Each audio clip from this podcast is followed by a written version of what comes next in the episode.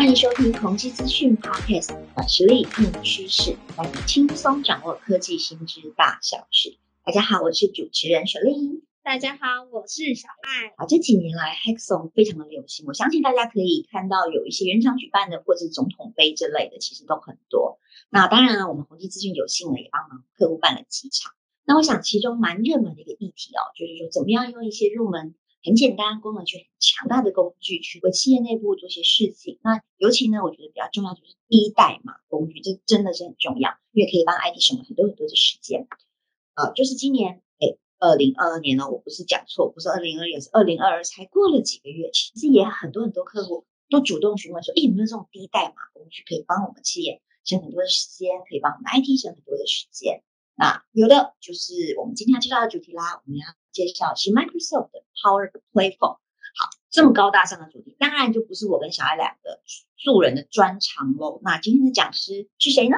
对的，所以我们今天呢要邀请我们两位，只要听到 Power 系列就知道，哎，他们真的很 Power 哦。那第一位的话呢，是要欢迎我们宏基资讯技术顾问 JJ。呃，大家好，我是 Jeff。对，那。Jeff 这边就我们都简称他叫做 JJ 啦，对，那他其实呢专门是在做一些城市开发部分，那等等的话也会来介绍它在 Power Platform 上面的如何来做运用哦。那另外一位的话呢，我们要介绍一样也是宏基资讯技术顾问，谢钟汉，钟汉。对，大家好，我是钟汉。是，那钟汉的部分的话，他其实最强的强项都是在在于资料储存啊，或者是数据分析。那其实今天我们 Power Play Phone 的主题里面呢，究竟要谈些什么呢？对呀，好，我们刚刚讲到了 Power Play Phone，Power 就表示很有力，Play Phone 就表示一个平台。望文生义谁不会呢？但是内容其实就有一点点复杂了，所以我们就请 J J 简单的说明一下好吗？好的，呃，Power Play Phone 啊是微软一个 SaaS 服务的生产力平台。那就如刚才主持人讲，它就是强调低代码 Low Code。它主要有四个产品包含在里面，第一个是 Power Apps，第二个是 Power Automate，第三是 Power BI，第四个是 Power Virtual Agent。那这四个呢都可以互相调用整合来使用，来用整个微软的云端服务，它也可以整合呢第三方的服务。那我大概很快的介来介绍一下这四个产品。第一个 Power Apps，它是一个便利开发 APP 的工具。那我们开发的 A P P 啊，就像大家手上手机所使用的 A P P 是一样的。那它的优势就是它可以是跨装置设备，比如说桌机、平板、手机，你只要开发一次，这些设备通都可以用。第二个，它是跨作业系统，一样，你只要开发一次，不管你是用 Android 的手机，或者是你用 iPhone，你都可以来使用它。那它也非常方便的使用，不只用 A P P。浏览器也可以来用，那它就是强调低代码开发，也就是说呢，完全不需要具有开发呢传统手机 APP 的技术，你就可以来写出一个跨装置、跨 OS 的一个手的 APP。那第二个是 Power Automate，这是一个自动化的工具哦，可以让我们很轻松的建立自动化工作流程，来提高我们的生产力。你可以想象是一个看不见的背景。的执行的一个尝试，他又默默的、安静的来做资料串接的工作等等。那它有云端版跟地端版。云端版呢，它就叫 Power Automate。那地端版呢，它会多一个字，它叫 Power Automate Desktop。那这个其实是大家所熟知的 RPA 的工具哦，做一个自动化流程的工具。那它可以免费下载来、安装、使用，只要你有微软的账户啊，你就可以使用。那 RPA 呢，可以把那些重复性的工作透过录制的方式来重复执行哦，比如说，你可以像写一个爬虫一样去截取网页的资料，你也可以在 PDF 里面去截取图片、文字，甚至把 PDF 合并起来。如果你有写一些编写好的指令，像 Python 啊、PowerShell、JavaScript 啊，它都可以自动帮你执行。基本上它内建有上百种自动化的功能。那如果你有授权的话，你甚至可以做云端、地端的整合，然后来分享你的流程。哎，等等等等等等，我听到关键字 RPA，今天你是认真的吗？我知道有很多制造业的客户都在找 RPA 的工具，可是我一直以为这其实坦白说是不是另一个前坑，它需要很高的技术含量。结果今天你跟我说 Power Platform 就做得到。对，我刚才有提到，Power Automate Desktop 这个 RPA 工具是完全免费，当然它有付费版。那我们经常有客户在问说，那免费版跟付费版在功能上有没有不同？答案是完全一样。那它可以做到大部分企业内部的许多情境应用，像我们刚才讲的做爬虫截取网页资料，甚至可以截取你所有的邮件，啊，也可以去编修 Excel 啊、PDF 等等。那我接下来继续来介绍下一个工具，叫 Power BI，它是一个视觉化报表工具。那我们传统报表的开发是透过写程式的方式，那时间很冗长，要修改也很不容易。可是 Power BI 你可以透过拖拉的方式，直接把资料拉进来。就很快建立一个很漂亮、很多面向的报表。那它可以整合异质的资料来源，像档案类型的或资料库的，不管是微软的或非微软资料库，都可以整合进报表来使用哦。那另外，它也提供一个叫 DEX 的语法，可以做很复杂的运算。同样的，它有云端版跟低端版。那最后一个产品是 Power Virtual Agent，它可以让你很快的去。建立 Chatbot，就我们所谓的聊天机器人，那特别可以应用在客服上。那最重要的是，你不需要懂程式就能制作。那你也可以透过 Power Automate 去整个存取整个呃微软云端的服务。那整个 Power Platform 它的资料要储存在哪里？那微软就提供很多，像还有提供一个云端的资料库资料表叫 Dataverse，以前叫 CDS，就是 Common Data Service。那你也可以把资料储存在 SharePoint Online 的 list。那档案类型的话，你可以储存在 OneDrive 或者是 Azure 上面也可以，像 Data Lake 或 Azure SQL 都可以。那最后 Power Platform 它也提供一个 AI 的工具，叫做 AI Builder。同样，你不需要写程式，就可以让你很快速的建立模型、做预测、分类、呃物件的侦测，甚至表单的处理哦等等。OK，我想刚刚经过这些的说明，大家应该有比较有概念了吧？而且还有大概的说，像每个东西是什么样子的呈现。哎，我补充一下，刚刚好像忘了讲了。那其实呃，他的名字是 Jeff，但是你也知道，每个公司都有非常多的 Jeff，所以我们简称他 JJ。而且看到他就很想唱林俊杰的歌。好，那大家有没有发现到现在为止有件事情很神奇，就是我们不是有两位顾问？嗯，请问另外一位顾问，你是来喝茶吃点心的吗？你是做什么的？专长数据分析跟 Power Platform 什么关系啊？我听起来是不是是不是就是 Power BI 这个部分嘞？哈，被小林发现了。呃，我我本来想说听 Pascal 的标准用法，不就是要一边很放松、悠闲的喝个茶，一边来听专业内容嘛？所以我就先示范了一下。好，那 时间有限，那我赶快回到我们的主题哈。那其实刚刚有听到我们 JJ 他专业的说明哈。那其实 Power Platform 的功能强大，它并不是只有在你使用 Power S 去做表单的输入，或者我们透过 Power Automate 去做自动化的一个流程而已。那其实它最重要的是，可以让我们透过 Power Platform 这个平台，可以很快的去看到我们的成果。好，那我们之前透过 Power S 你所输入的呃数据呢，你要去看以前传统我们都是用条列式的这样子的来观看。哦，那最简单来说，以前我们常使用的就是千核引擎的千核系统。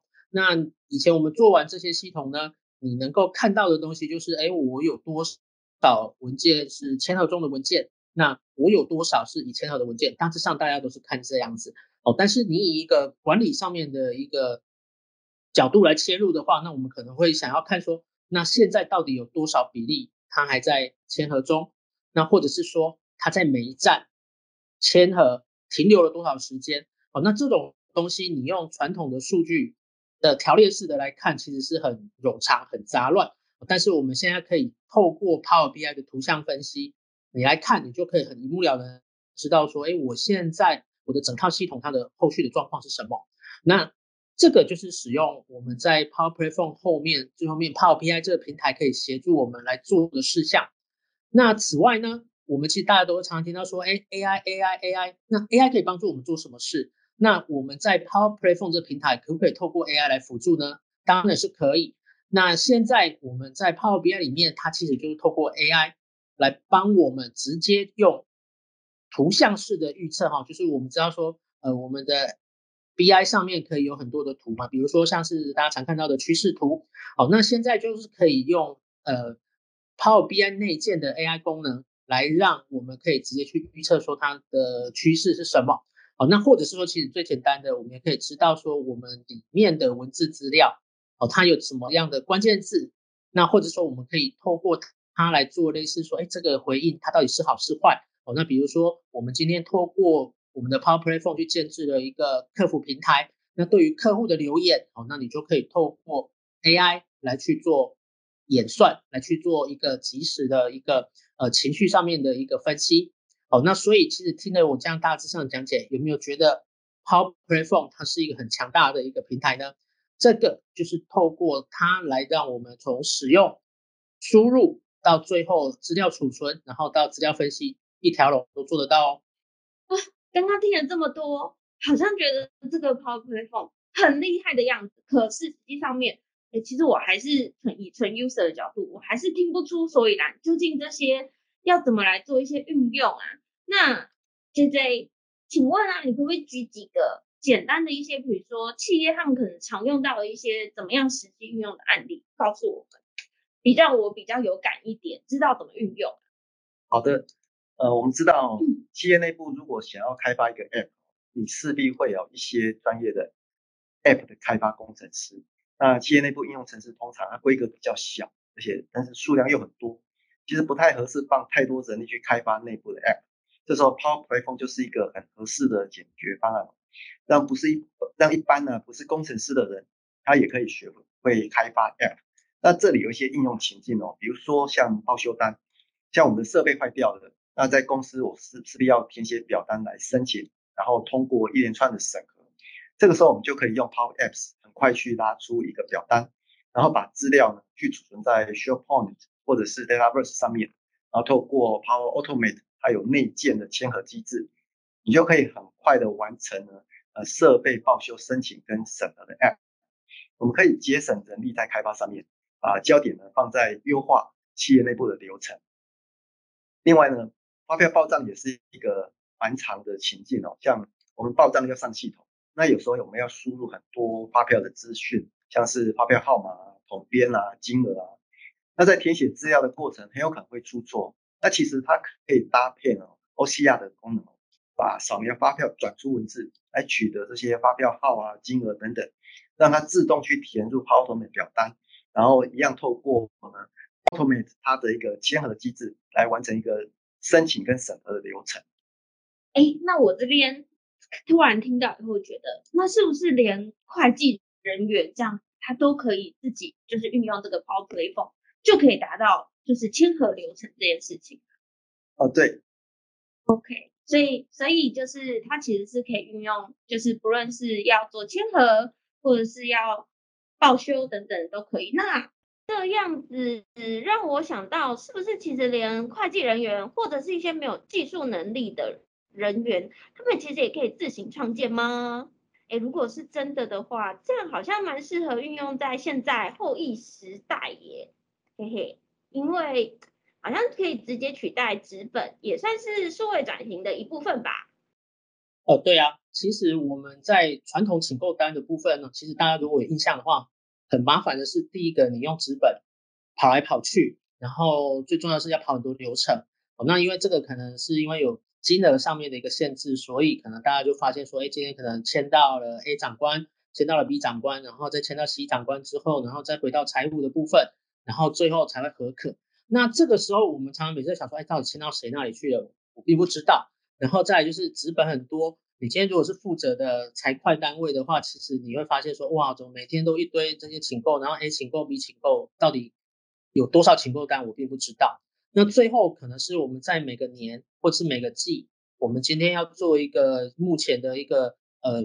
数据上面的一个分析的时候，其实也很麻烦也就是说，因为纸本的东西，我们必须要把它给腾到呃系统上面，才有办法去做分析。那其实透过我们的呃 Power Platform 的这个平台，我们可以让它第一个是当然就是数位化，我们不用那么多的纸张。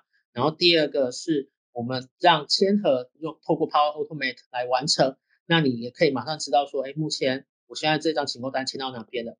那你最后如果是财会单位的话，我直接用 Power BI 的结果，我就可以来看说，在每个年度、每个季度，哪一个单位它到底申请了多少的金额，然后它是申请哪个种类，其实这个都非常的一目了然。那我们透过 Power Platform 系统就可以做到呃请购单的这样子的一个数一个数位化，然后也可以让大家的工作效率能够上升。哦，我觉得听起来是蛮不错。这让我回想到我之前不是说有帮客户办一些黑客松嘛？我发现这个呃可以用的情境真的很多。因为居然有个客户他们设计的是我爱红娘，这个是老梗，就是他们厂区内有很多未婚的男女，然后呢透过各种资料牵线，觉得蛮妙的。所以其实，在听的各位可以去想一想，除了工作上非常非常正式严肃的东西之外，有没有什么是？跟 HR 有关啊，跟员工福利有关啊，啊，然后真正的请 MS 请 IT 人来写这个东西很复杂，但是可以透过低码工具的一个方式，可以简单的把它做出来这样子的东西。那还有其他的吗？呃，有。其实刚刚听小丽这样讲啊，其实有些部分我们使用 Power Platform，其实您可能觉得说，哎，这个好像是一个小系统而已。呃，没错，其实 Power Platform 它就是透过它的低代码的这个特性。让不管你今天是从大系统到小系统，你的大单位或小单位都可以来使用。啊，我这边再跟各位分享一个，在就是呃之前某个政府单位他们来使用的一个系统，它就是很简单，叫做耗材分析系统。那我们大家都知道说，其实每天大家都会在办公室场合嘛，你会使用到很多耗材啊，比如说最简单的你的影印纸、你的列印纸，然后再就是你的印表机的墨水，好，从假设是喷墨的，要有各色的墨水。假设是踩雷，那呃，雷声音表机好了，我们有分黑白，呃，就是黑色的碳夹跟彩色的碳夹。哦，那这些系统其实这个东西就是都是耗材嘛。那我们会使用多少次数？其实大家可能通常就是说啊，我一次的买个十箱，哦，买个多少个碳粉夹这样子来用。哦，但是在公司的我们讲说成本控管上面来讲，其实这并不是一个我们讲说浪费总是不好嘛。哦，所以这时候我们那时候就是。呃，帮助这个单位呢，他建制了这一套系统。那他们当初要用这套系统，说其实想说把它数把它数位化，其实那时候并不是那么简单哦。我们第一个是想到说，哎，我有一个表单系统，那我要怎么开发？要在哪里刻？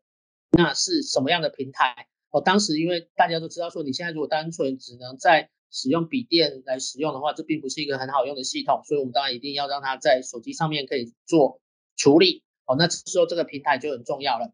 那第二个是你的表单要放在哪里？哦，那如果各位听众您有点 sense 的话，你会想到说啊，我是不是要去升一台主机，我要来放这个要要放这个相关的一个页面的动作，然后再来是这个要送签盒嘛？你今天要买什么东西，只要有牵扯到费用啊，比如说刚刚我有提到的请购系统，那这个是不是要上一个签盒签盒引擎呢？那原本的这个单位没有这个东西，是不是要另外再加这个钱？那我资料要储存在哪边？我要不要去升相关的资料库？我要不要去升升相关的空间来放这些我们储存好的数据？哦，那这个是不是又是另外一笔金额？那最后我怎么样去看哪些单位申请了多少的耗材？我要去统计，那我是不是有没有有没有相关的一个工具来陈列这些东西呢？那最后我也希望说，现在既然大家都在讲 AI，那有没有一个系统可以帮助我去预测说，那将来？的这一个呃某耗材，我要编列多少预算？哦，其实这一整套如果以传统的做法来看的话，大家已经有很头疼，说哇，我要先想的系统好多哦。那我们透过 Power Platform 这个平平台，刚好可以把我们这些需求完全的满足。也就是说，它的这个系统呢，它感觉就是，哎，这是一个耗材，这是一件小事情。但是你真的要把它做到好，我们要考虑到这么多的因素。那我们透过 Power Platform 的这一个平台呢，我们就第一个做到，就是用 Power S 来做到表单的输入，然后输入完之后呢，我们就使用 Power Automate 来做签合。那签合完之后，我们放在 SharePoint Online 上面去把资料储存下来，然后用 Power BI 来做整体的分析。好，那这个分析我们可以从各单位、各处室到各个人员，你用了多少纸张。你用了多少的费用？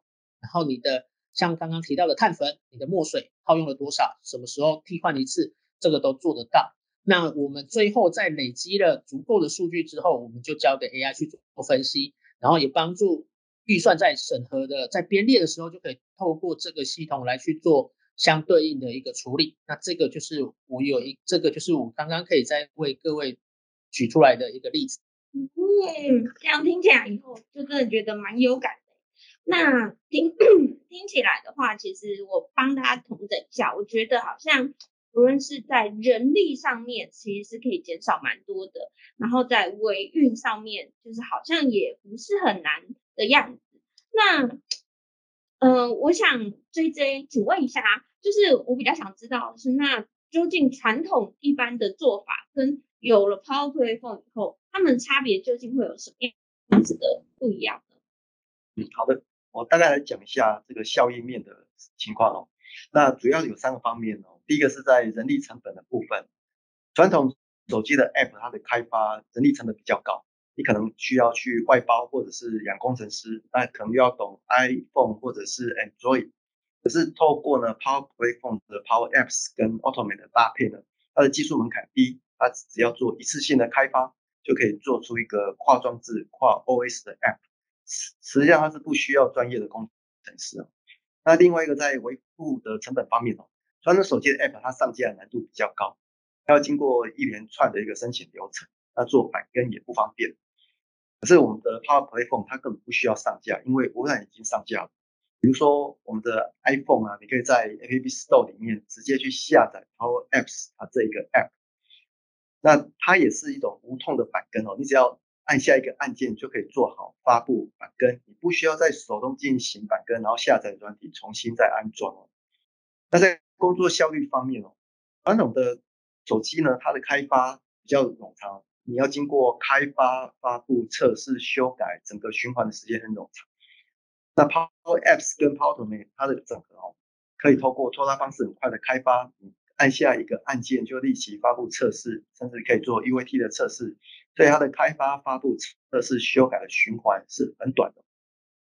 OK，刚听完 J J 讲到，其中有一个我最有感的就是，就是 Apps 不用在一直更新这件事情，就是时不时会需要叫人家说，哎，你可不可以上到那个 Store 上面去？然后就是又要再做一个版本更新，又要重新下载一次。那听起来就是我只要手机里面有了 Power Apps 的这个东西以后呢，然后我输入我的账密进去以后，其实它就会自动帮你已经更新完毕了，对不对？是的。好的。那听起来讲了这么多，好像很厉害又很好，很好，很好。哎，我还是要来帮大家问一下，其实最担心的就还是问安全性的问题呀。这个部分真的是每次都会让人家还蛮有疑虑的。那这部分可不可以请讲师多帮我们讲解一下，让我们安心一下嘛？呃，其实关于治安是可以开好几集专业的 podcast 节目来说明哈。那听到了，可以开好几集。呃，这里其实 各位听众也不用担心哈，我们宏基资讯的这个频道前面其实好几集我都知道，我都有听哦。可以自己挖的，对对我们都有专业的治安专家已经来说明过了哈。所以如果各位有兴趣的话，您可以再去找一下我们频道的前面几集的内容。那当然 Platform 它是云端服务啦，所以。相对应的一个网络安全性，大家一定都会担心哈。那这边的话，我就简单整理几个面向来说明一下哈。那第一个，其实大家在使用网络的时候，其实最麻烦就是说，哎，我不知道说到底现在登录的使用者是不是实际上的使用者，是不是骇客呢？那这点的话，其实在我们目前的网络服务上面来讲，我们都会启用所谓的多因素验证，也就是 MFA 这个服务来确认说你到底是不是实际使用者。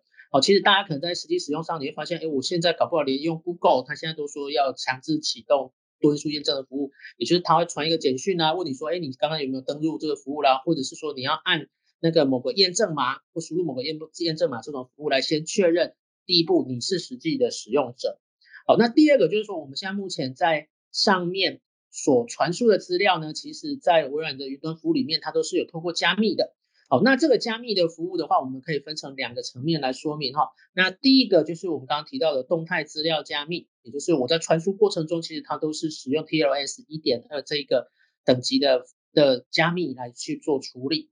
那再来就是已储存的资料呢，我们也会使用 block 的技术来去把它给加密起来。好，那这确保说你的资料，不管你是在动态或者在静态的部分，都是有不会被人家随意的取走。那再来就是说，当然有一些是价值的服务方面，就更进一步的服务哈。那比如说像大大家刚刚也提到说，我在上面跑的这些资料里面有没有所谓的敏感字词，就是我们讲的关键字服务。比如说举凡到个人的资料，你的姓名啦，你的身份证 ID 啦，你的上面可能有假设我们有一些比较敏呃，像是说客户的一些资讯啊，或者是你的，甚至说应该大家不至于在上面放你的存款号码哈等等之类的。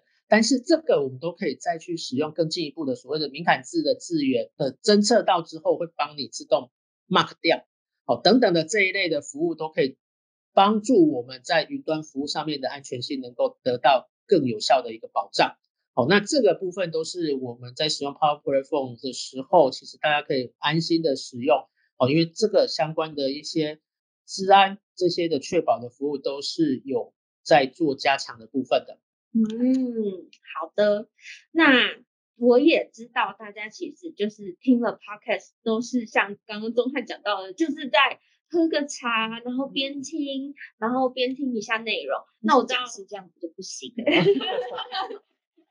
那这时候呢，我们就要来小小工商一下，其实就是就像刚刚两位讲师讲到这么多内容，大家可能比如说像是看仪表板啊，用 Power BI 来做使用这件事情，大家可能就是在听的时候没有那么有感觉，可能要比较看到实际上面的画面的时候才会更有感觉，然后更加了解说到底 Power Platform 它厉害的地方究竟在哪里，所以呢。其实我们在四月份的时候，二零二二二二二二零二二的四月份的时候呢，我们会推出这个 Power Platform 的 Webinar。那这到时候呢，这个课程内容呢，我们会上架在我们 AEB 宏基资讯的官网上面哦，大家可以来去做报名。那里面的话呢，我们课程一小时的时间，还会听到不论是 JJ 或者是钟汉刚刚讲到的各种。就是 Power Platform 的家族系列，然后会详细的解析一下，说